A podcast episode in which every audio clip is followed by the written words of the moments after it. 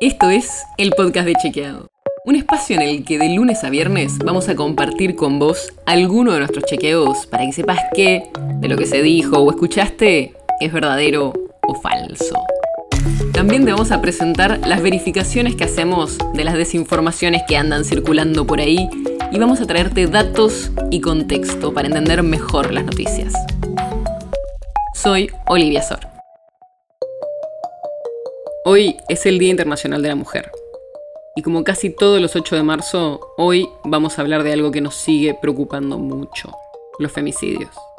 En los últimos años este problema se hizo mucho más visible, pero los números no muestran una baja. Y además todavía falta mucho para que la medición sea perfecta y podamos tener un diagnóstico claro de lo que pasa en la Argentina y en la región.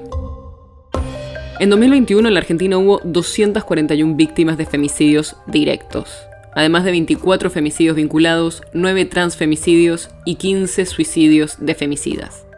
Esos datos salen del Observatorio de Femicidios que tiene la Defensoría del Pueblo de la Nación, que publica desde 2016.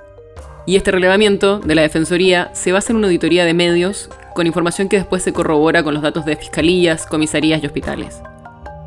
Y si vemos los números, la verdad es que a pesar de todas las campañas y la concientización, no bajaron los femicidios, sino que sigue habiendo casi los mismos que hace algunos años cuando empezaron a medirse. Pero este no es el único dato oficial que hay en el país. La Oficina de la Mujer de la Corte Suprema también publica cifras de femicidios. Todavía no están la de 2021, pero en los años anteriores los dos datos oficiales que daba el Estado eran distintos. Estuvimos investigando esto y parece ser que no es tan raro, porque en los últimos años mejoró mucho la medición de los femicidios en Latinoamérica pero hablando con especialistas nos dicen que todavía falta mucho. Este problema, que por ejemplo haya un país con varios datos oficiales, es bastante común, pero hay muchos más problemas, como la falta de infraestructura o incluso algunas leyes que acotan la definición de femicidio a los asesinatos que realizan parejas o exparejas de las víctimas. Por ejemplo, para darte una idea, en México la definición de femicidio no está homogeneizada a nivel nacional, y eso hace que cada estado provincial contabilice los femicidios según las leyes regionales y eso genera que los datos nacionales de femicidio en México no reflejen la situación real. Y esta es una situación que también se da a nivel regional. Como cada país define de manera distinta qué es un femicidio y después también los mide de maneras distintas, los datos de cada país no son del todo comparables entre sí.